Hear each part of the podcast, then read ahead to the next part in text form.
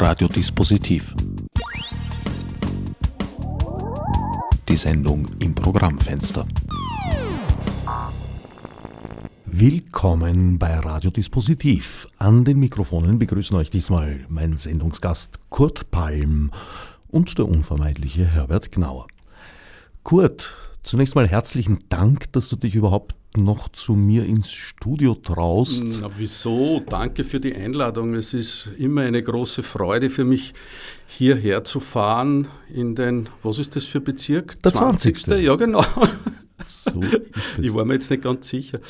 Ähm, ja. Na, das letzte Mal war es im, im ersten. Und genau, ja, ja. Das es gab da, sagen wir, einige medizinische Implikationen, gerade während wir gemütlich über den Tod gesprochen haben, die zwar das Sendegeschehen nicht beeinflusst haben, wohl aber mein weiteres Leben.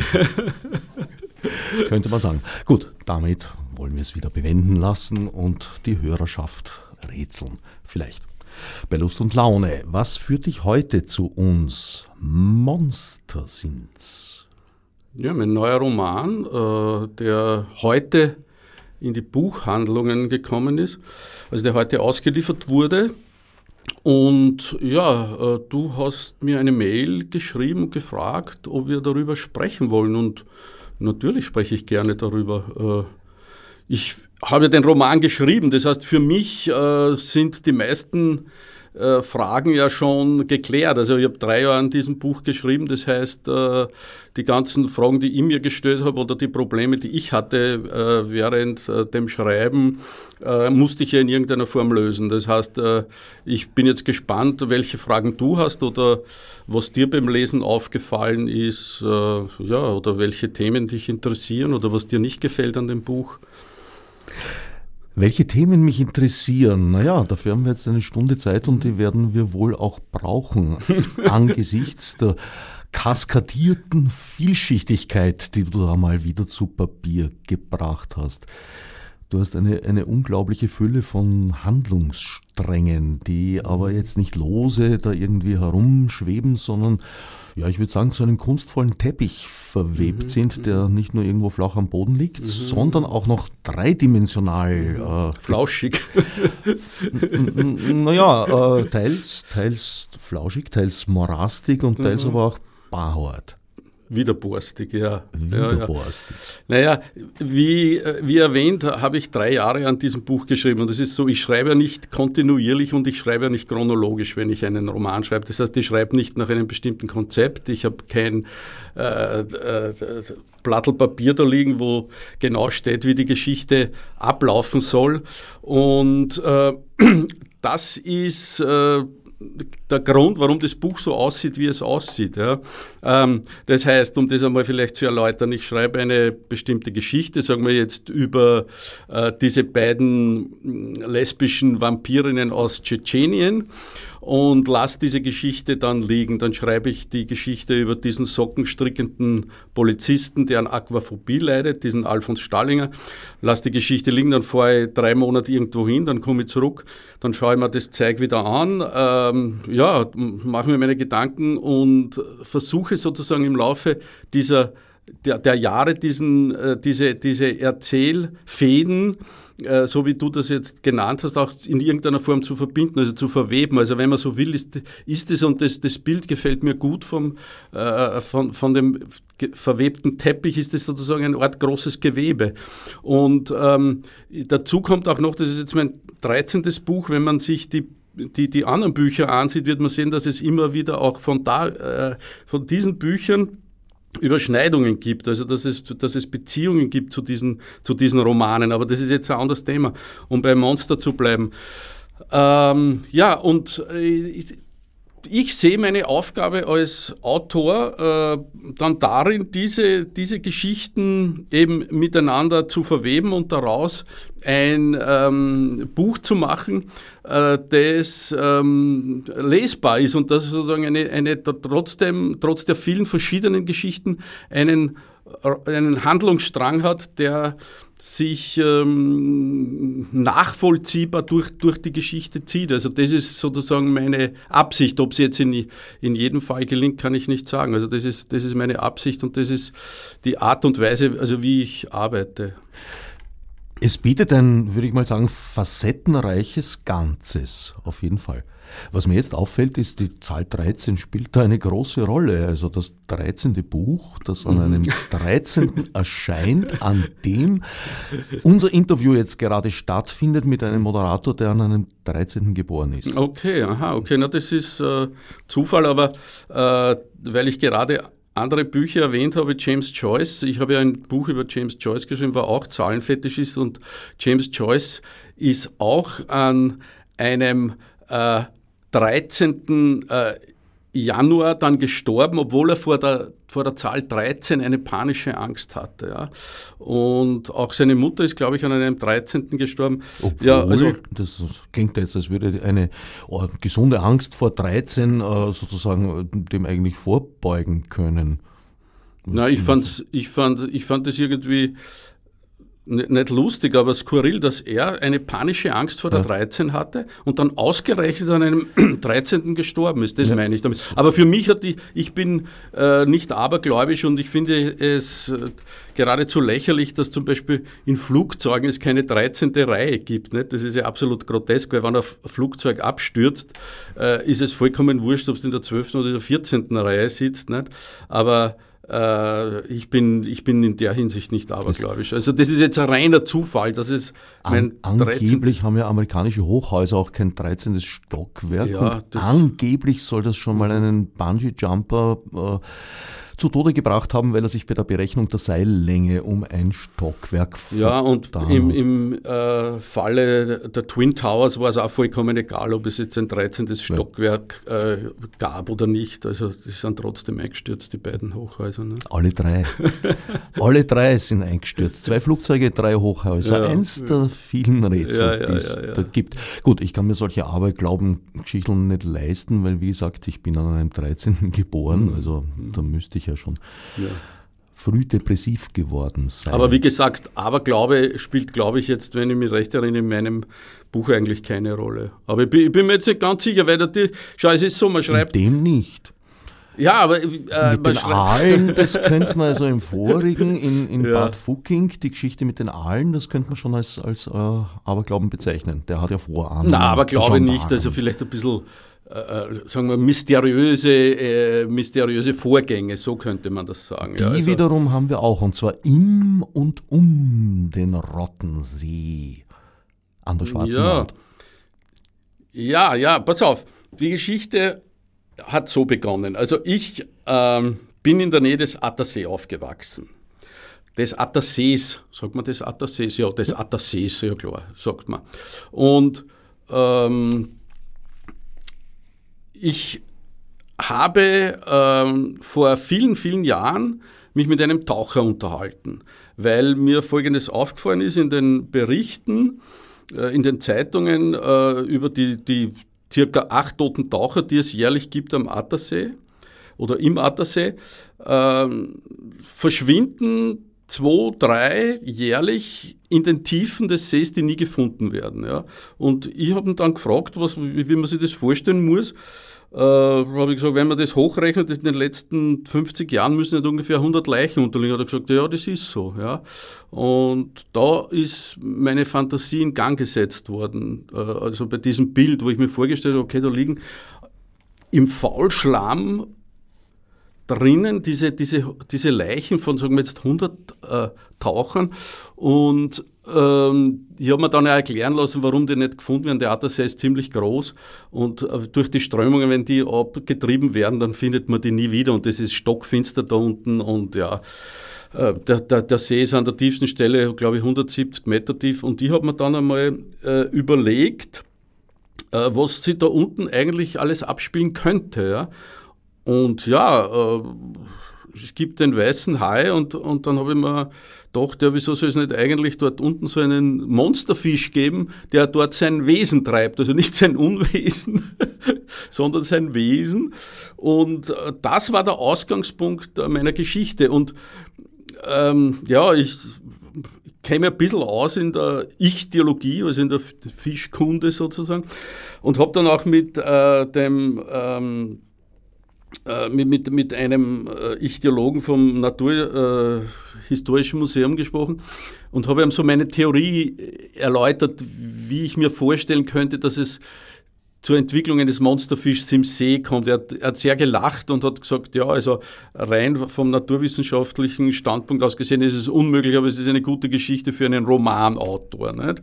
Und das habe ich mir zu Herzen genommen, weil ich mir gedacht, wenn irgendwo sowas möglich ist, dann natürlich in einem Roman. Und ich habe dann mir überlegt, und das hat, hat aber wieder sozusagen eine reale einen realen Hintergrund und, und ich habe mir überlegt, ähm, was wäre, wenn man das Ganze ein bisschen historisch verbindet, also mit der Nazi-Zeit und zum Beispiel von folgender Geschichte ausgeht, dass ähm, nationalsozialistische Fischkundler nach Südamerika geschickt wurden, was ja wirklich der Fall war, weil die Nazis wollten ja in Südamerika äh, sozusagen nationalsozialistische Musterkolonien aufbauen, was sie auch versucht haben. Das ist gescheitert aus verschiedenen Gründen. Und da waren Fischkundler dabei. Und meine Überlegung war die, dass Fischkundler in Uruguay ähm, diesen Trahierer, äh, sich mit diesem Trahierer beschäftigen. Und den dann. selber gar ein mittelgroßer Fisch ist, wie mir. Genau, Wikipedia genau, genau. Aber ein, ein, Fisch, der unglaublich viel frisst und irrsinnig schnell wächst, ja. Und sehr gut schmeckt. Und ich habe mir gedacht, Ende, der, Ende des Kriegs, also äh, 43, 44, gab es ja sozusagen schon große Versorgungsengpässe in Deutschland. Und, und ich habe mir dann gedacht, was wäre, wenn zum Beispiel die von der ähm, BAO, also von der Auslandsorganisation, gesagt haben, passt auf, Burschen, ihr müsst euch irgendwas überlegen, ihr müsst, ihr müsst in Südamerika einen Fisch finden, den man mit einem heimischen Fisch kreuzen kann, damit der irrsinnig schnell wächst, damit man die Versorgungslage in Deutschland verbessert. Und so war die Idee und habe ich gedacht, okay, die bringen den Trahierer noch an den Rottensee, an diesen fiktiven See, kreuzen ihn mit dem Wels und der Wels ist ja ein Fisch, der unglaublich groß wird, also bis zu zwei Meter, also da, da, tatsächlich. Aber der das, den Nachteil hat, dass er sehr langsam wächst. Der Trahierer hat den Vorteil, dass er sehr schnell wächst. Und ich habe mir als Laie gedacht, wenn man die beiden Fische kreuzt, hat man einen, einen, super Speisefisch, der irrsinnig schnell wächst und der innerhalb von sechs Monaten vielleicht 20, 30 Kilo hat. Und einen Beitrag leistet zur Verbesserung der Versorgungslage. Und so ist es entstanden. Dann waren, wie man weiß, sind im April 45 die Amerikaner gekommen Richtung Rottensee und die äh, Fischkundler dort äh, haben den Befehl be bekommen, diese Versuchsstation zu sprengen und haben aber vorher alle Fische in den Rottensee entlassen. Also haben die Becken geöffnet und die Fische sind alle in den Rottensee. Äh, sozusagen äh, eingewandert worden. Ein, ja, ja, ja, und, und dort haben sie sich am, äh, im Laufe der Jahrzehnte entwickelt und einer davon, also ein Monsterfisch ist überblieben am Schluss und das ist mein Monsterfisch, der dort sein Wesen treibt. Wesen. Du ja, hast ein Wesen, ja. für Wesen ja, stimmt, entschieden. Ja, Weil die Ey. Monster am Ufer sind ja teilweise viel monstriger. Aber da, darüber reden wir noch. ich, ich, hätte ja eigentlich, ich hätte, jetzt bin ich überrascht mit, mit dem Attersee, ich hätte aufgrund der Felswand, mhm. die dort zwar nicht schwarz, sondern weiß ist, aber ich hätte auf den Traunsee getippt, weil der eben auch, ich glaube, der ist der tiefste in Österreich. Du, schau, es ist so, der See ist wirklich fiktiv. Also er heißt Rottensee und es viele Dinge, die ich da beschreibe, die gibt es die gibt's nicht am Attersee. Und ursprünglich, der, der, erste Titel des Buchs war äh, Das Monster vom Attersee. Das war das, äh, das, der erste Titel. Dann war das Monster aus der Tiefe und jetzt ist nur noch Monster. Das hat, das hat bestimmte Gründe und das hing mit der jeweiligen Entwicklungsstufe des Romans zusammen. Ähm, ich habe ähm, ursprünglich, also bei dem Monster am Attersee, versucht, möglichst äh, detailgetreu die Topographie, die Geografie die jeweiligen örtlichen Verhältnisse zu beschreiben. Und irgendwie nach einem Jahr bin ich draufgekommen, dass das irrsinnig fad ist. Also mich hat das dann nicht mehr interessiert. Ich gedacht, ist, ist da, stimmt jetzt die Beschreibung dieser Kurve? Äh, ist die Straßen dort wirklich so gerade oder schief? Und irgendwann habe ich mir gedacht, das ist, das ist öd, weil dann schreibe ich das und dann kommt einer und sagt, du Moment einmal, das Haus steht ja zwei Meter weiter links und das hat mich dann nicht mehr interessiert. Das heißt, ich habe das alles weggeworfen und habe das neu konzipiert und habe eben da eben diese, diese verschiedenen für mich äh, schlüssigen topografischen Eigenheiten ähm, entwickelt und entworfen und äh, so ist aus diesem aus dem See, also der Rottensee geworden, aus Schwarzbach und das sind alles fiktive Orte und ja, da, da, da, da habe ich mir beim Schreiben auch äh, leichter getan dann. Ich, also umgebungsmäßig finde ich den Traunsee ja sowieso viel, viel spannender. Nicht zuletzt aufgrund dieser Felswand. Ja, naja, sicher. Der ist ja äh, auf der einen Seite, dort wo der Häusen ist, ja eh nicht, nicht zugänglich. Äh, äh, und natürlich kann man sich da alle möglichen Sachen dann kann ausdenken. Ja. Der Fisch in, bei dir, also das, das äh, nicht allergrößte Monster in, in diesem Buch, lebt ja eigentlich in der Wand, in den Hohlräumen, in den Höhlengängen dieser mhm. schwarzen Wand und mhm. wird aber durch tektonische Verschiebungen gezwungen, das zu verlassen, weil äh, sein Futter ihm auf mhm. rätselhafte Weise abhanden kommt und das muss er für dahin in den Weiten des Rottensees suchen und, mhm. und findet es auch. Ja, naja, mir war wichtig, ähm, also je länger ich an dem Buch schrieb, desto äh, größer wurden die Katastrophen. Ja. Und darum war irgendwann einmal auch klar, dass ein riesiger Meteorit auf die Erde zurasen muss. Ja. Äh, ich wollte das Ganze in, der, äh, in einer gigantischen Katastrophe enden lassen. Und zwar ist es bei mir, der ist jetzt nicht so explizit geschrieben, aber letztendlich ist es eine, ein Binnenzunahme. Es gibt oder es gab in Europa vier oder fünf Binnentsunamis, ähm, zum Beispiel am Vierwaldstätter See, äh, 1601, glaube ich, äh, ist die, die gesamte Umgebung des Vierwald in, in, in, der Schweiz, die gesamte Umgebung zerstört worden, also alle Dörfer zerstört durch eine Binnenzunahme. Weil?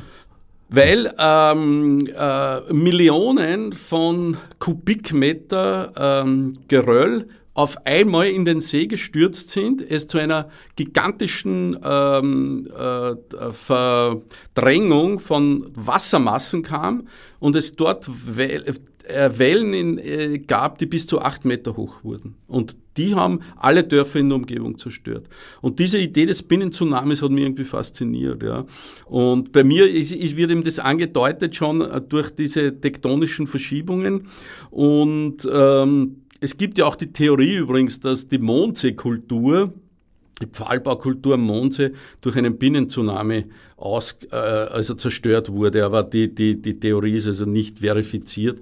Aber die, die, von, der, von der Idee her fand ich das spannend. Auch diese Geschichte mit diesem Meteoriten, der dann, wo man nicht genau weiß, bildet sich dieser Astronom, der dann Selbstmord begeht, das tatsächlich ein oder, oder hat er wirklich was entdeckt, was die anderen Astronomen ignorieren oder wie ist es? Und ich habe mich da ein bisschen beschäftigt mit dieser Frage als Laie, muss ich dazu sagen, und auch einige Experten befragt. Und es ist ja tatsächlich so, man sagt zwar, es gibt so eine Statistik, da steht der nächste große Meteorit, der der Erde nahe kommt, was er sie, das wird in 20.000 Jahren sein oder so irgendwie. Da gibt es die Theorie. Aber mein Gefühl sagt mir, dass die Theorie mit der Wirklichkeit ja nicht immer äh, äh, sozusagen einhergehen muss. Also was ist, wenn sich tatsächlich irgendwo in den Tiefen des Alls ein, sagen wir, Meteorit mit einem Durchmesser von 10 Kilometer auf den Weg macht und zufällig äh, die, den, den Weg der Erde kreuzt oder so irgendwas. Nicht? Das ist für mich alles möglich und gerade in einem Roman muss so etwas möglich sein. Also das heißt, diese Geschichte mit dem Binnenzunahme, das mit, dem, mit, der, mit den Ebola-Viren, mit äh, den Meteoriten, ähm, all diese Dinge, die sind natürlich Metaphern auch für die gesellschaftliche Entwicklung, die ich in meinem Roman schildere. Also das, das wo alles auf die Katastrophe letztendlich hinausläuft. Um die es ja letztlich auch geht, weil wie immer bei dir erzählst du ja über das Vehikel äh, der Roman Krimi-Groteske eigentlich sehr viel über die Gesellschaften, ja, bei denen das ist ein, das, das ist ein, ein, ein Riesenproblem unter Anführungszeichen bei mir. Ich sage, ich, ich bin 64, aber ich schwör's dir, ich bin immer noch genauso wütend, wie ich als 17-Jähriger war. Und, sozusagen, also, und Problem unter Anführungszeichen, weil ich ja mit, diesen, mit meinem Zorn irgendwas machen muss. Also ich, ich kann das ja nicht hineinschauen, weil sonst hätte ich ja schon, ich weiß nicht, wie viel, wie viel Magengeschwüre. Und ähm, ich bin auf der anderen Seite jetzt auch nicht der Typ, der ähm, also sozusagen jetzt der gewalttätig ist in dem Sinne. Weil ich meine, es wäre natürlich eine Alternative, dass man sagt, das, jetzt geht man wirklich in den Untergrund und wird gewalttätig, aber das ist nicht mein, äh, es ist irgendwie nicht mein Weg. Ja. Und jetzt habe ich diesen großen Luxus, dass ich schreiben kann, ja, also, oder dass ich, dass ich einen Verlag habe, der meine Bücher veröffentlicht und dass ich mich mit diesen Dingen beschäftigen kann, indem ich die sozusagen maßlos übertreibe, weil anders kommst du dem nicht bei. Also du kannst keine, keine realistische äh, Abbildung dessen machen, was sich zurzeit in Österreich abspielt. Also das ist ein, ein, ein Ding der Unmöglichkeit. Also man muss das sozusagen zuspitzen und völlig übertreiben und das ist auch die Methode, die mir liegt und ähm, wo ich mich wohlfühle, wenn ich das in der Form beschreiben kann. Ja. Und ähm, jetzt ist es aber so, dass der Brecht in seinem berühmten Gedicht an die Nachgeborenen geschrieben hat, äh, auch der Hass gegen die Niedrigkeit macht die Stimme heiser äh, oder auch der Hass gegen die Niedrigkeit verzerrt die Züge. Und ähm, genauso als auch der Hass gegen die Niedrigkeit verzerrt die Züge. Und das ist, das ist ein wichtiger Punkt, weil man muss natürlich dann aufpassen, dass man nicht vor lauter Wut ähm, Dinge einfach nur beschreibt, verstehst du? Sondern man muss sie irgendwie der Lächerlichkeit preisgeben. Ich glaube, das ist der, der, der, einzige Weg, der funktioniert. Und darum kommen bei mir auch diese, diese Figuren vor, die sozusagen bis zur Groteske, äh, äh, ver, ver, ja, wie, wie, sagt man denn, äh, entstellt werden. Bis zur Kenntlichkeit. Bis zur Kenntlichkeit entstellt, ja. Zur kenntlichen Groteske ja, oder grotesken Kenntlichkeit, je nachdem, wie man es nimmt. Ja. Ja, so blubbern natürlich eben auch die NS-Geschichten mhm. herauf. Einerseits in, mhm. in, Form dieses Fisches. Mhm. Die Gefahr geht, wie manchmal bei dir, vom Wasser aus, zumindest teilweise.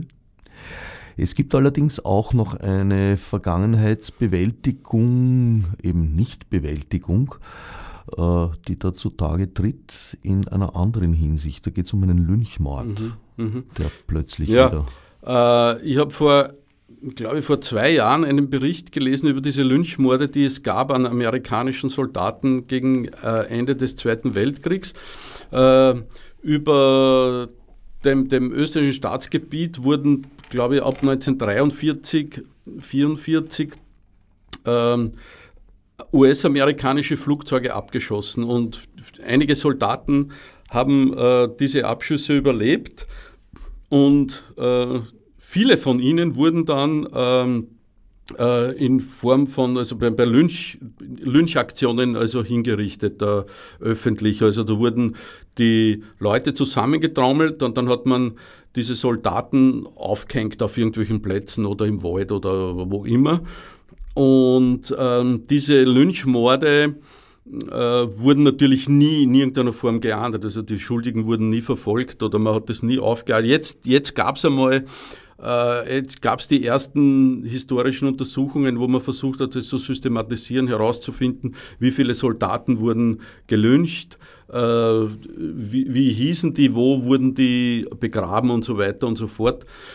Und ähm, ja, ähm, ich, ich halte mich sehr viel in der oberösterreichischen Provinz auf und es ist halt so, dass die Nazizeit dort immer noch in irgendeiner Form immer virulent ist. Also äh, ich würde so sagen, dass, dass man der Landschaft anmerkt ihre Geschichte. Also jede Landschaft hat ein Gedächtnis und die, die Landschaft hat das nicht vergessen, was da passiert ist und sie vergisst auch nicht, was heute passiert. Und man darf eins auch nicht übersehen, dass diese diese, diese Nazi-Geschichte, diese, diese, diese Dinge ja eine Kontinuität haben und bis heute. Und wenn ich da schreibe von einem Gasthaus zum Beispiel im, ja, am Land dort in der Nähe von diesem fiktiven Rottensee, das im Volksmund Führerhauptquartier genannt wird oder dass dort ähm, in bestimmten Gasthäusern am 20. April äh, äh, Eiernockerl mit grünem Salat serviert werden, die dann 8,80 Euro kosten, äh, dann sind das natürlich Schiffrennen für die, für die Nazi-Brüder dort. Ja. Und die, die, man, man darf sich keine Illusionen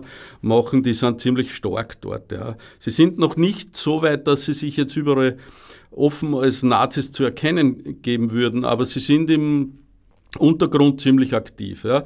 Und das ähm, wollte ich mit, mit dieser Geschichte ein bisschen auch äh, sozusagen in Erinnerung rufen, dass es da eine Kontinuität gibt. Und, und die andere Geschichte ist die, ich habe einen 85-jährigen Altbauern als eine der Hauptfiguren in meinem Buch. Und was macht man mit einem Altbauer? Altbauer hat normalerweise so ein bisschen was, was ja, sage ich einmal, auf den ersten Blick würde man sagen, okay, das ist irgendein alter Trottel oder was, der da in, auf seinem Hausbankel sitzt und vor sich hinsiniert.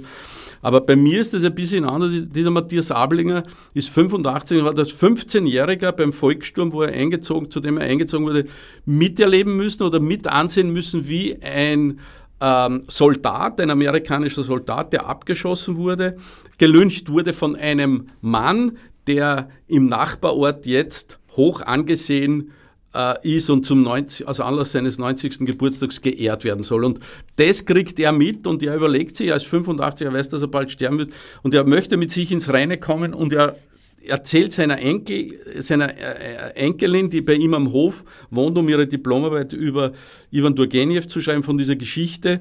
Und er bittet sie, ob sie ihn unterstützen würde, dass er diesen 90-jährigen Mörder sozusagen mit seiner Tat konfrontiert, was natürlich eine, eine, eine, eine, eine Mordaktion ist, weil das äh, ein, ein, einen, einen, unglaublichen Skandal ergibt, wenn da ein 85-Jähriger zu einem 90-Jährigen hingeht und sagt, pass auf, du warst damals im April 45 derjenige, der dem amerikanischen Soldaten, er wird auch namentlich genannt, den Strick um den Hals gelegt hast und du bist ein Mörder und du wurdest nie belangt. Ganz im Gegenteil, du, hast, du, du bist Bürgermeister geworden, du bist Mitglied von der Feuerwehr, von der, vom, vom äh, Bergverein, äh, von, äh, vom, vom äh, Gesangsverein und so weiter. Und Aber so nur solange Franz Schubert hieß, ja, also genau. Gustav Mahler umgetauft wurde, der ja. Gesangsverein nämlich.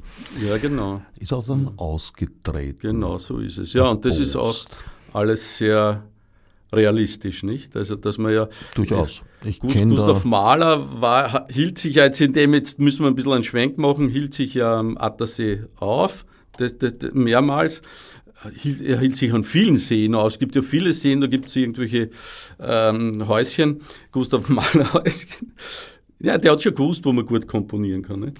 Und äh, natürlich, Gustav Mahler war Jude und man hat ihn dann äh, auch nach dem Krieg, äh, hat man, war man nicht besonders stolz darauf, dass man äh, gesagt hat, ja super, da war der Jude Gustav Mahler bei uns, äh, ja, da hat man ja das ein bisschen unter den Teppich gekehrt. Ja. Zunächst, zunächst, bis ja. dann Leonard Bernstein ja. kam, die Wiener Philharmoniker genau. geradezu gezwungen hat, Mahler zu spielen und als selbige festgestellt haben, dass das in Amerika eigentlich ein ganz gutes Geschäft ist mit den Schallplatten, äh, ist der gute alte Maler wieder. Genau, ja, bei mir spielt aber der Maler worden. nur eine mini, mini, mini, mini, mini Rolle. In der Tat kenne ich äh, ja, etliche Lynch-Geschichten. Die wildeste, die mir bekannt ist, hat mir ein Freund erzählt, der in Niederösterreich aufgewachsen ist. Und als er 15 war, hat ihn seine Großmutter in die Küche gebeten und hat ihm eine Geschichte erzählt, die er dann auf Kassetten aufgenommen hat und heute noch hat nämlich die Geschichte des Lynchmordes an der einzigen jüdischen Familie des Ortes und das Bemerkenswerte ist, es war Februar 1938, mhm. also vorauseilend. Mhm. Mhm. mhm. Ist in diesem Ort nie aufgearbeitet worden? Wahrscheinlich war, ist er jetzt der Letzte, der davon weiß. Mhm. Ja, meine Geschichten, viele der Geschichten im, im Roman haben ja äh, reale Hintergründe und äh, jetzt unabhängig von den Lynchmorden, äh, die es damals ja dokumentiert gab, äh, gab es in der Umgebung, in der ich aufgewachsen bin, äh, in Oberösterreich, also Timmelkamm, Hausruckviertel, äh, am Rand des Kobernaus. Genau, gab es auch einen Lynchmord und zwar, ich glaube, in der Nähe von Frankenmarkt, bin mir jetzt nicht ganz sicher, wo, wo, wo jetzt das genau war. Ähm, äh, da hatte eine Magd auf einem äh, Bauernhof, also während der Nazizeit, eine Beziehung zu einem polnischen Zwangsarbeiter. Und das war ja verboten. Und die, diese Beziehung ist äh, aufgeflogen und man hat diesen polnischen Zwangsarbeiter kurzerhand im Wald erhängt, aufgehängt sozusagen, aber die, die, die Schülerinnen und Schüler der Volksschule mussten diesen Lynchmord mit ansehen und auch die Bevölkerung wurde aufgefordert, dass sie sich also diese, äh, diesen Lynchmord ansehen. Und äh, das ist sozusagen dann wieder der, realistische oder der reale Hintergrund dieser, dieser Lynchmordgeschichten. Ja. Weil mm, da wurde dann auch nicht viel darüber geredet im Ort. Ja. Ich habe dann Leute gefragt und diese Magd ist äh, sehr, äh, vor, vor einigen Jahren gestorben und die wurde zum Beispiel in dem äh, Ort ähm, geschnitten, könnte man sagen. Ja. Die war nicht sehr hoch angesehen, sondern man hat gesagt, aha, das war die, die mit dem polnischen Zwangsarbeiter eine, ein Verhältnis gehabt. Also man hat sie sozusagen schief angeschaut, aber man hat nie gefragt, wer hat jetzt eigentlich diesen Mann äh, umgebracht, wer ist verantwortlich gewesen für diesen Mord? Und ja, diese, diese, diese Sachen spielen dann schon hinein in meinen, äh, in, in, in den Roman und deshalb äh, heißt er jetzt auch nur Monster, weil es natürlich jetzt nicht nur um den Monsterfisch geht, sondern auch um die menschlichen Monster. Und bei genauer Betrachtung sieht man ja, dass diese menschlichen Monster viel schlimmer, viel infamer, äh, viel gemeiner sind als dieser, dieser Monsterfisch. Der Monsterfisch äh, folgt ja nur seinem Instinkt. Ich meine, was soll der machen, um, äh, um, um zu überleben, muss er, muss er fressen. Äh, die, die menschlichen Monster hingegen handeln wirklich aus niederen Motiven. Bevor wir näher auf diese jetzt eingehen in der Gegenwart, die ja in deinem Roman auch äh, mhm. zur Fülle vorkommen, möchte ich, wenn gestattet ist, äh, eine kleine Leseempfehlung abgeben für ein Konkurrenzbuch, nein, kann man nicht sagen, für ein Komplementärbuch mhm. geradezu. Und zwar Hanna Sukares Roman Schwedenreiter, in dem sie die Geschichte der Deserteure in eben einem, in diesem Fall Pongauer Dorf mhm erzählt. Kann ich mhm. allen nur wärmstens mhm. ans Herz mhm. legen. Mhm. Mhm. Habe ich, also das Buch habe ich nicht gelesen, aber die Hintergründe kenne ich und ich weiß, weil ich äh, Leute kenne, die dort in der Nähe aktiv sind, wie schwierig es ist, diese Themen äh, heute mh, sozusagen am Leben zu erhalten, auch mit, mit, mit Menschen äh, darüber zu reden und ihnen klarzumachen, äh, dass sie einem riesen Irrtum aufsetzen, wenn sie glauben, ähm, äh, dass man äh, die Geschichte ignorieren kann. Die Geschichte wird sie immer einholen. Ja. Die Geschichte, ähm, also ich bin überzeugt davon, dass, dass, diese, dass jede Landschaft ihr Gedächtnis hat, dass das, nichts, dass das eingebrannt ist auch in die Landschaft und ähm, wenn Menschen glauben, ich habe kürzlich einen Bericht gesehen über das Außenlager Gusen, das ja ein riesiges Lager, Nebenlager des KZ äh, Mauthausen war und das ist ja äh, geschliffen worden zu, fast zur Gänze, also bis auf eine, bis auf einen Bunker ist das zur Gänze geschliffen. Dort stehen jetzt auf den Barak, wo am Appellplatz und so weiter stehen jetzt Einfamilienhäuser.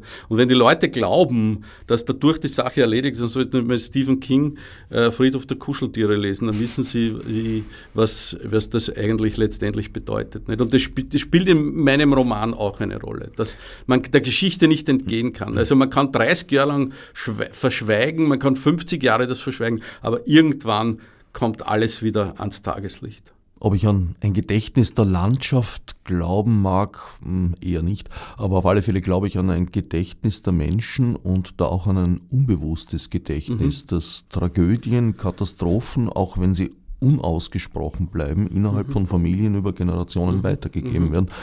Und das Dasein der Menschen bestimmen und sie mhm. wissen gar nicht so genau, weshalb. Mhm. Mhm. Auf jeden Fall, ja, ja, ja. Habe ich einmal äh, auf ganz anderer Ebene miterlebt als in Als ich in einem Team drauf gekommen bin, dass innerhalb des Teams äh, Konflikte über die Arbeitspositionen weitergegeben wurden. Die Ursprünge der Konflikte waren äh, mehrere mhm. Mitarbeiterinnen Generationen mhm. zuvor. Mhm. Keiner mhm. wusste mehr genau, was mhm. da eigentlich gewesen ist. Mhm. Aber die Konflikte haben weitergelebt. Die sind weiter bestanden. Ein bisschen wie die Familien beim Lucky Luke. Die einen mit den großen Nasen, die anderen mit den großen Ohren. Und wenn sie einander begegnen, schießen sie aufeinander. Das ist die fröhliche Ausformung, mhm. aber solche Schatten können mhm. tatsächlich, glaube ich, über Generationen mhm. weitergegeben werden. Und man sicher, ja, ja hat es dann mit allen möglichen auch äh, pathologischen Erscheinungen in der Psyche zu tun und es ist, glaube ich, sehr schwer, da die Wurzeln dann freizulegen. Und das ist eines der Probleme dieses Landes, in mhm. dem wir hier. Ja, ja, ja, ja. Und über diese Probleme unter Anführungszeichen schreibe ich auch in meinem Buch. Nicht? Also, weil ich äh, der Meinung bin, äh, dass, äh, oder ich habe sozusagen das Bild, dass über Österreich ähm, so eine Käseglocke gestülpt ist, metaphorisch gesehen, oder gestülpt wurde in den letzten Jahren und dass das Land irgendwie vor sich hinschimmelt und dass das, dass das Land auch irgendwie verseucht ist vom, äh, von, von Fremdenhass und äh, Rechtspopulismus und über diese Verseuchungen und so schreibe ich in meinem Roman auch. Das ist auch ein, ein, ein, ein, großes Thema natürlich. Aber ich muss das zuspitzen, weil ich kann nicht schreiben über die, über die, die sozusagen die realen Dinge, die passieren. Das funktioniert nicht. Äh, man muss es zuspitzen, man muss sich auch gewissermaßen über diese Dinge ein bisschen erheben, ja, weil sonst, sonst wird es sonst wird's so bierernst und mit einem Zeigefinger und das funktioniert nicht. Ich finde es irgendwie besser und ich merke das auch bei den Lesungen, dass das ganz gut funktioniert, wenn den Leuten, wenn die Leute lachen können, aber wenn ihnen gleichzeitig das Lachen im Halse stecken bleibt. Also das ist dann äh, das, das, der, der Punkt, wo ich das Gefühl habe, dass das funktioniert, was ich da äh, geschrieben habe. Abermals, wie schon in Bad Fucking, kommt eine Innenministerin erheblich zu Schaden. Ja, ähm, das, das Buch ist angesiedelt in einer fiktiven Zeit eigentlich. Also man kann nicht sagen, das ist 2015 oder 2018. Das habe ich mir eben gefragt. Nein, weil ich, schau, es ist ja auch so, es kommt ja auch der George Romero vor als, als Regisseur. Also in meinem Buch dreht er einen Horrorfilm am Rottensee. Und wenn man jetzt das alles zusammen klamüsern würde und sich so, und eine Art ähm, äh, so eine Aufzeichnung machen würde, so ein Diagramm, dann würde man wahrscheinlich herausfinden, dass das, sich das alles hinten und vorne nicht ausgeht mit den verschiedenen Zeitebenen. Ja. Also weil der George Romero ist ja vor einigen Jahren gestorben und so weiter und so fort.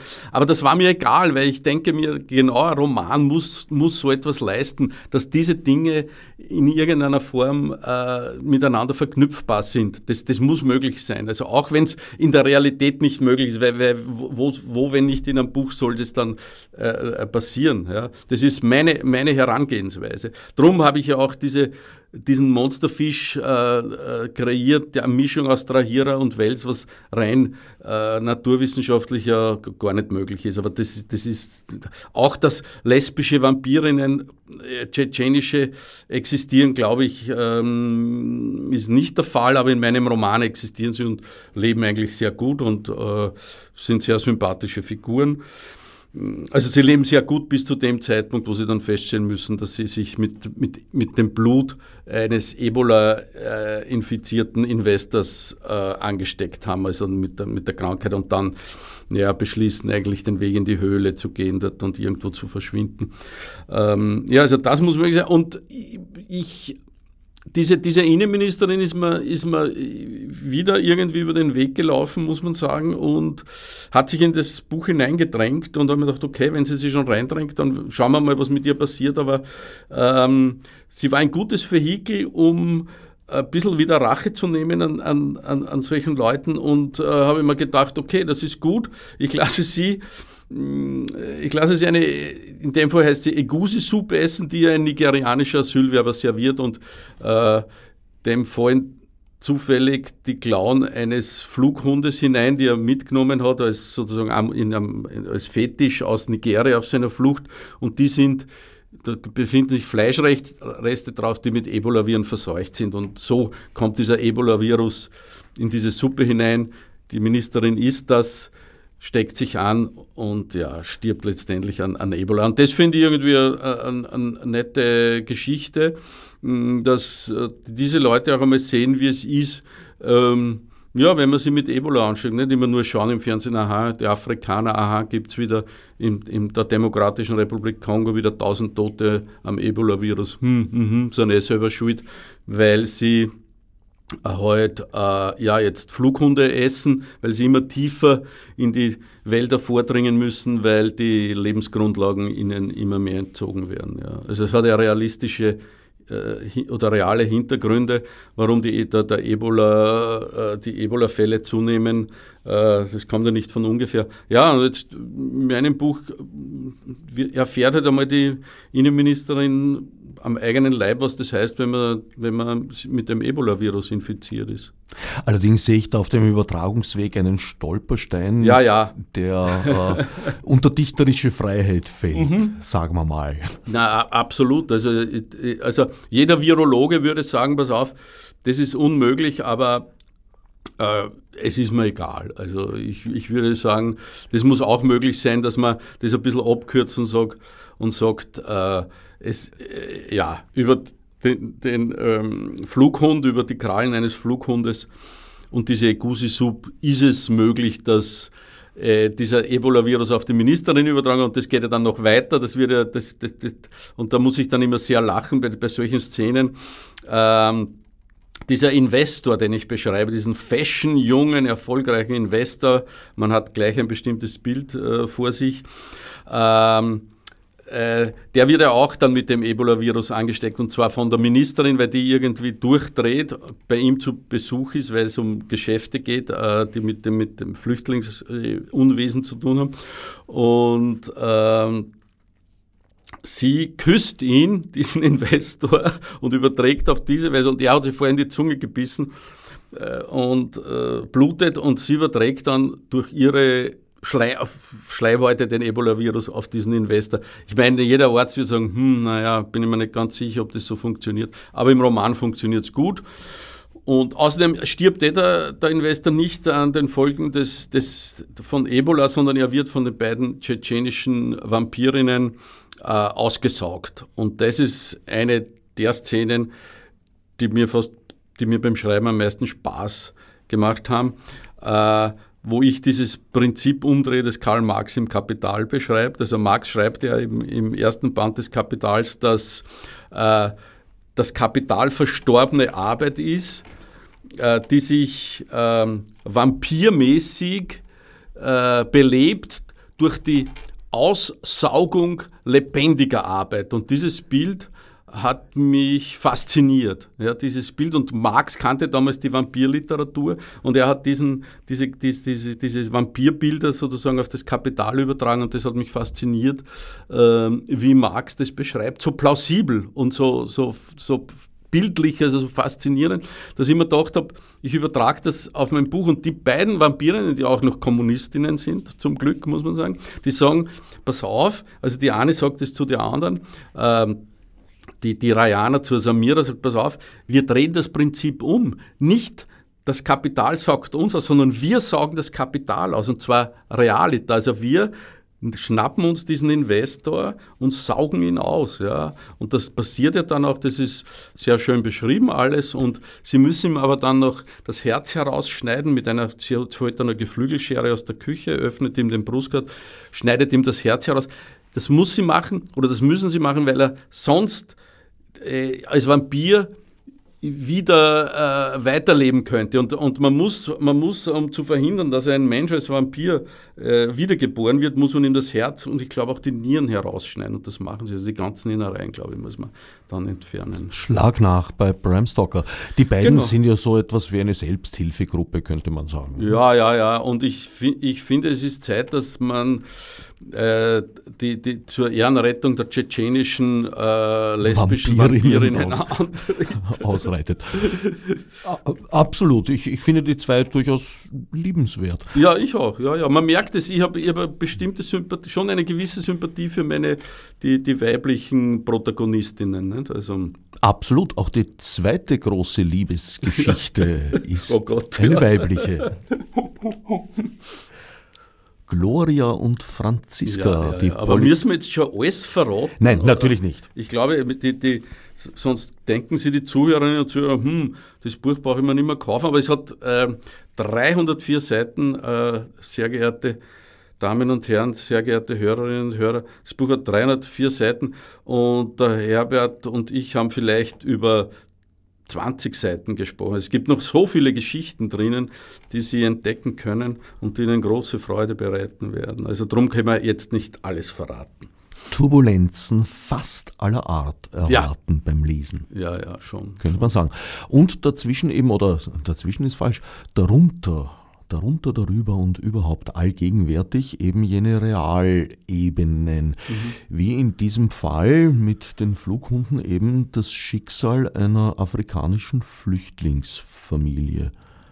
Und ja. ich glaube, du bist ein viel und weit gereister. Afrika stand da auch schon mehrfach auf den Routen. Ja, ich, war, ich glaube, ich habe insgesamt acht verschiedene Länder besucht, äh, acht verschiedene afrikanische Länder. Also ich würde jetzt nicht sagen, dass ich ein, ein Afrika-Experte bin. Aber äh, und in Nigeria, also war ich noch nicht. Also die, meine Flüchtlingsfamilie stammt aus Nigeria. Äh, aber ich habe mich da ein bisschen beschäftigt natürlich mit der, Topografie und die kommen aus dem Gebiet Kanuri und so weiter. Ähm, aber ja, ich glaube, das ist einigermaßen äh, realistisch nachgezeichnet, wie es denen geht. Und äh, ich, ich, das, das war auch wieder so eine Geschichte, wo ich mir gedacht habe, ja, es ist schön, wenn ähm, eben über diese sozusagen Gastfreundschaft eigentlich dieses, dieses Abayomin Kwongu, äh, der eben diese für die Ministerin, die dieses Asylwerbeheim besucht, eine Igusi-Sub kauft, wenn darüber, über die Gastfreundschaft eigentlich sozusagen äh, er letztendlich eine, wirklich eine gute Tat äh, begeht, indem er diese Ebola-Viren eben auf die Ministerin überträgt. Nicht? Also, ja. Was aber nicht weiß. Er macht es Nein, er macht es nicht absichtlich, nein. nein. nein. Das ist wichtig zu wissen, ja. Glaube ich auch. Äh, die Geschichte dieser Flüchtlingsfamilie, mhm.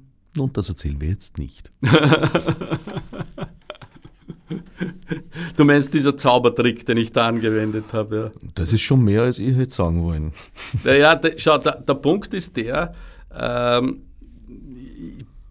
bei mir beim Schreiben, egal, also bei, bei allen Romanen, gibt es eine bestimmte Phase, in der dann die Figuren in Dialog mit mir treten. Ja? Das, das, ich weiß nicht, dann, dann, die habe ich fast körperlich oder plastisch oder so vor mir und ich, ich überlege mir dann genau, also was kann ich denen zumuten, wie weit kann ich mit denen gehen, was halten die aus, was wollen die und es gibt natürlich Figuren, die wehren sich gegen bestimmte Dinge, die ich mit ihnen vorhabe und dann gibt es wieder Besti Figuren, die, die, die, die lassen mit sich machen, was sie wollen und dann gibt es aber Figuren, die sind so unsympathisch, dass ich mir denke, muss, deine, da muss irgendwas passieren mit denen, die, die, die können nicht einfach so äh, davonkommen. Ja.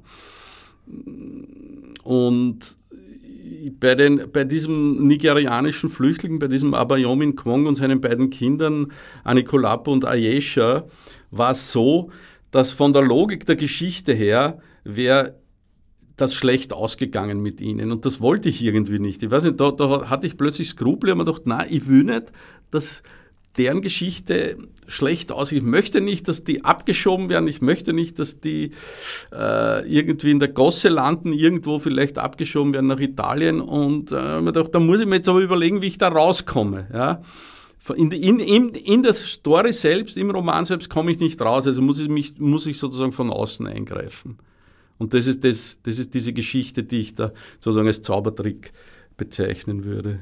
So viel sei verraten, es ist kein Deus ex machina, der Ihnen hilft. Und es ist auch kein Ende mit Glorienschein. Das kann man auch nicht, nicht sagen. Eine der Verbindungen zu Bad Fucking ist familiärer Natur. Der in Bad Fucking zu Tode gekommene Gendarmerie-Beamte, seines Zeichens begeisterter Fischer, mhm. hat einen Bruder, mhm. der zufälligerweise am Rottensee lebt und das Wasser aber gar nicht mag. Ja, Genau, naja, das, hat sie, das, das war ursprünglich auch nicht beabsichtigt. Also das hat sich dann aus der Biografie dieses Alfons Stallinger ergeben, wo ich mir gedacht habe, aha, äh, der Name kommt mir irgendwie bekannt vor. Da gab es doch einen. Im der Telefonbuch hieß, nachgeschaut. Der, der hieß auch Stallinger. und da ist mir eingefallen, das, da gab es ja einen äh, Stallinger schon in Bad Fucking. Wirklich, du hast den Namen ein zweites Mal verwendet, ohne Hintergrund, das glaube ich dir nicht. Naja, ich glaube, ich bin dann draufgekommen, dass die, dass die ja Brüder äh, waren. Äh, Okay. Oder Brüder sind. Und dann habe ich diesen, diese Verbindung zu Bad Fucking hergestellt. Aber natürlich vom Setting und vom Genre her hat es schon einiges zu tun. Aber es stimmt natürlich nicht, dass das die Fortsetzung von Bad Fucking ist, weil das ging, ja, ging sich ja gar nicht aus. Das Ende von Bad Fucking ist die Apokalypse, das ist diese Invasion der Aale. Es, es, es, da ist wenn ich mich recht erinnere, fast jeder tot. Und Fortsetzung wäre das gar nicht möglich. Aber vom Setting und vom Genre her ist es schon so ähnlich angelegt, nicht? Und der Stallinger ist die direkte Verbindung zum Roman. Und das sind immer die, die Dinge, die mir eigentlich taugen, ja, dass es sozusagen direkte Beziehungen gibt. Und es gibt nur einen Bezug an einer Stelle, erwähnt diese Franziska, also die Enkelin dieses Altbauern, die ihre Diplomarbeit über den Ivan Turgenev schreibt, an einiger, an einer Stelle erwähnt sie eine Passage aus Bad Fucking, wenn sie, wie sie mit ihrer Freundin Gloria am Frühstückstisch sitzt. Und ja, das sind so diese kleinen Gags, die man sich erlauben kann als Autor. Und die große Freude bereiten, muss ich auch sagen.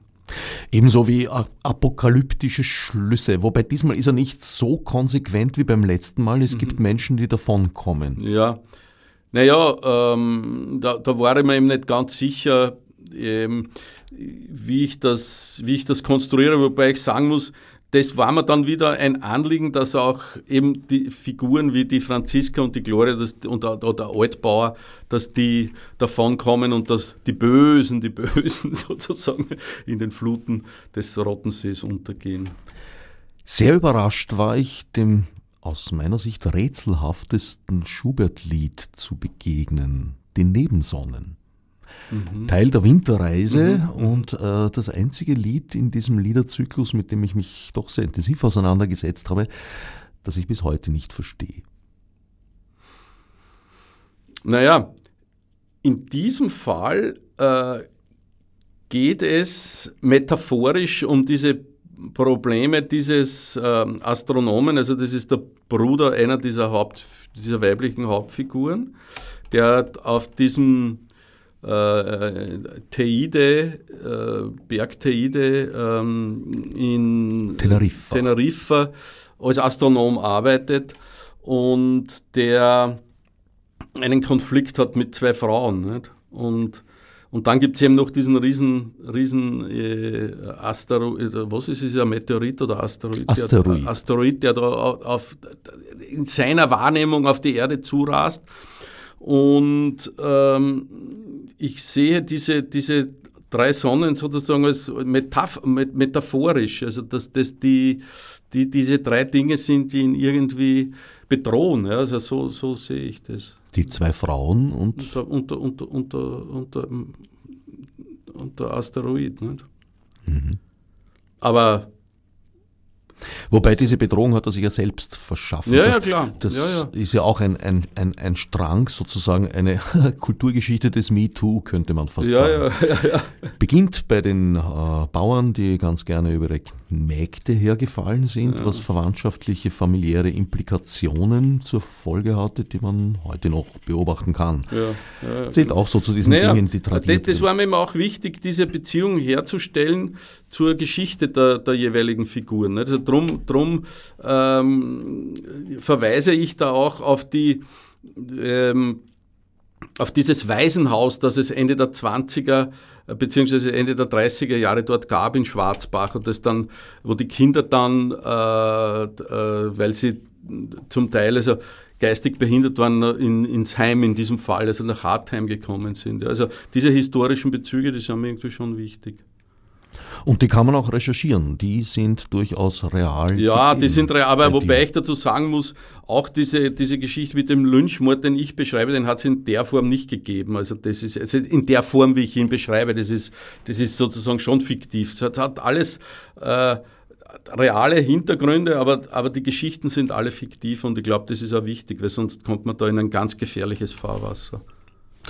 Es ist eine Welt voller strenger Regeln und Verbote, der man da begegnet. Unter anderem wird man auch eingeweiht in die Feinheiten ländlicher Mülltrennung, der strikten Observanz.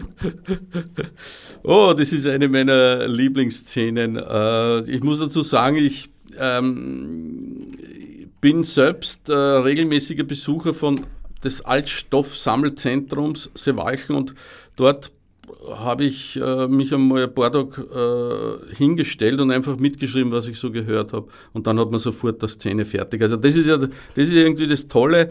Ähm, wenn man, wenn man gerade an einem Roman schreibt, muss man halt mit offenen Augen und Ohren äh, durchs Leben gehen und einfach aufschnappen, was man mitbekommt und das dann versuchen, sozusagen zu verdichten und literarisch zu verwerten. Also das ist schon der entscheidende Punkt. Also es geht nicht nur darum, dann das niederzuschreiben, was man irgendwo hört, sondern das schon in eine literarische Form zu bringen, das sprachlich so zu formulieren, dass es die, dass es Menschen gibt, die das gerne lesen, nicht? Und dass man das Ganze dann auch wieder so formuliert, dass den Menschen, äh, dass den Leuten, den Leserinnen und Lesern äh, das Lachen im Halse stecken bleibt. Nicht? All das kann ich nur bestätigen. Also ich kann das Buch nur wärmstens empfehlen. Monster von Kurt Palm erschienen bei Deuticke. Zu haben ab heute das heißt, die Schlangen, die sich um die Häuserblöcke der Buchhandlungen gebildet haben, ah, lösen schön, sich jetzt ja, gerade langsam auf. Super, ja. Ich kann, ich konnte gleich bei ein paar Buchhandlungen vorbeischauen und Bücher signieren. Ne? Naja, was hast du noch vor heute? Ich muss jetzt ins, ins, zur Konkurrenz ins Funkhaus und mit dem Westdeutschen Rundfunk ein Live-Gespräch machen. Das ist keine also. Konkurrenz, das ist ah, ein komplementär. Komple gut, okay, komplementär. Also, na, außerdem der Westdeutsche Rundfunk sowieso nicht. Also die haben auch mitbekommen, dass es Monster gibt, das Buch Monster und reale Monster und die haben mich eingeladen zu einem Gespräch und das ab 12 Uhr findet dieses Gespräch dann statt. Es sind doch sicher noch einige andere Events um diese Bucherscheinung gedacht, geplant. Ja, im Sommer äh, werde ich insgesamt äh, an 22 verschiedenen Orten aus meinem Roman lesen. Äh, große Präsentation findet zum Beispiel am 22. Mai im Häuserl am Spitz statt, im 12. Bezirk. Das gehört zum Werk X. Da trete ich gemeinsam mit dem Hans-Peter Falkner von Adwenger auf. Also der spielt Ziehharmonika und singt Stanzel und ich werde einige Kapitel aus dem Buch lesen. Dann äh, lese ich am 21. Mai im Literaturhaus in Graz am äh, 22. Mai eben im Häuserl im Spitz, am 23. Mai im Stifterhaus in Linz, am 24. Mai in der Buchhandlung im Stuberviertel im zweiten Bezirk in Wien. Und im Juni gibt es dann Lesungen im Literaturhaus in Salzburg, in Steyr bei den Literaturtagen und so weiter und so weiter. Da wir im Radio sind, äh, haben das die Menschen an ihren Empfangsgeräten jetzt nicht gesehen, aber Kurt Palm hat das soeben alles auswendig rezitiert. Also ist ein bisschen wie in diesem Qualtingers Klenker-Sketch, wie du dir diese Daten alle so merkst. Naja, das ist gar nicht so einfach, weil ich muss dann immer jonglieren, also dass ich weiß, wenn ich, was weiß ich, am, am äh, Freitag, wo ich dann am Abend in Linz lies, muss ich vorher am 12 Uhr Mittag beim Standard irgendwas machen, ein äh, Podcast oder wie das heißt. Und äh, ja, äh, man muss halt immer schauen, wie man das alles unter den Hut kriegt und darum weiß ich die meisten Daten auswendig. Man macht mehr Podcasts, als man glaubt. Das, das, keine Ahnung. Hier also soeben ich, hast du nämlich auch schon einen ach so, ach so, Podcast ich, ich gemacht. muss zu meiner ne? Schande gestehen, dass ich äh, gar nicht genau weiß, was das ist, aber ist, ist ja wurscht, ich muss ja nicht alles wissen. Ne? In aller Regel ein Audiofile, das okay. im Internet herumlungert und okay, klassisch eng, in der engen Definition auch noch über einen RSS-Feed, über einen Podcast-Feed eben okay. ausgegeben wird. Na, wieder was gelernt, ja. Abonniert werden kann und hoffentlich äh, gehört wird. Viel gehört wird. Ja, ja, okay, na gut. Wieder was gelernt. So ist es. Du bist ja der Volksbildner. Freut oh, mich. Ja, aber im, altertümlichen Sinn. Im altertümlichen Sinn? Ja, Im altertümlichen Sinn, also mit Podcast oder mit irgendwelchen Videodingen kann ich, kann ich nicht aufraten. Also ich bin ein klassischer Volksliga hin in irgendein Wirtshaus, in einer Wirtshausbühne und erzähle die Leute was über Adalbert Stifter, James Joyce oder was weiß ich was. Ach so, über Joyce rede ich dann zur Eröffnung der Salzburger Festspiele am 20. Juli in, in, am Waagplatz. Ähm, halte dort einen Vortrag. Hat Marilyn Monroe den Ulysses gelesen? Volksbildnerisch ist das, ein, eine volksbildnerische Intervention. Und hat sie ihn gelesen oder wird das jetzt auch es nicht gibt, verraten? Es gibt ein Foto, äh, aufgenommen 1952, auf dem sie den Ulysses in der Hand hält und, und zwar schon ziemlich weit hinten ankommen sein muss. Aber ich würde mal behaupten, es ist fürs Foto gestellt, aber ich bin mir nicht sicher, vielleicht hat sie den Ulysses gelesen. Vielleicht war sie deshalb so eine geniale Schauspielerin, weil sie den Ulysses von James Joyce gelesen hat. Man kann sie leider nicht mehr befragen. Ganz im Gegensatz zu Kurt Palm, den ich jetzt eine ganze Stunde lang befragen durfte, womit wir das Ende der Sendestunde aber auch schon erreicht hätten. Leider, aber wie ich dich kenne, Kurt, das nächste Buch kommt ganz bestimmt. Ja, schauen wir mal. Danke für die Einladung. Diesmal haben wir über Monster gesprochen, heute erschienen bei Deutige.